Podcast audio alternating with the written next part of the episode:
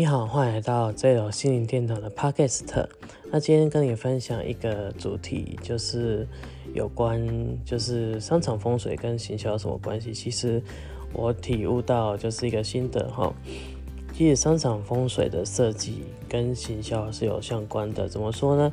你看你实体店面的商场，哦，让客户吸引客户进来进来观看，找他们要产品到购买是有整个流程的。比如说你的。你让客户看到你的那个招牌，那招牌要明亮嘛？那客户被明亮吸引进来之后呢？哦，那你的招牌又是干净的，内部要整齐干净，然后又有质感，那么这就是行销一环，然后又有动线，哦，然后呢就是有分门别类的方式，最后再成交，哦，就是那个柜台人员服务人对客户的热情介绍，这样成交。那在风水上有什么关系呢？也是有关系的哈，就是那个招牌明亮呢，就是吸引客户，那让客户进来，哦，就是一种新风水心理学。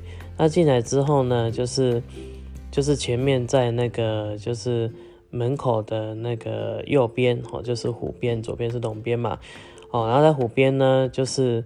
再放一个招牌，小招牌更明亮，所以客户从远方看就看到，因为客户的视觉其实他会看远方，所以看到的话，其实就看到招牌，还有就是近招牌跟远招牌都有，所以就是一个风水的一个闭环，其实也是行销一个闭环这样子。所以好比呢，你店家行销呢，就是都有过程，一层一层环环相扣。哦，那其实也是运用商场风水的方式来这样做设计布局。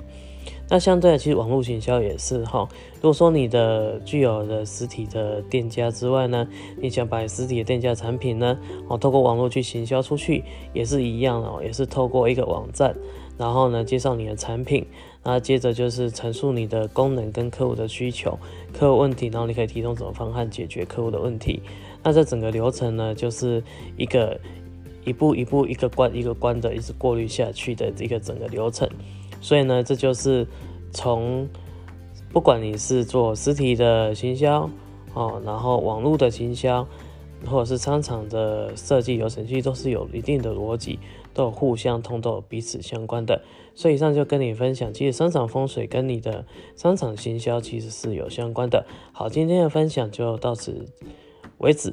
好，那如果说你觉得呢有学的东西的话呢，你可以分享给你的亲朋好友，让他们一起来吸收这个知识。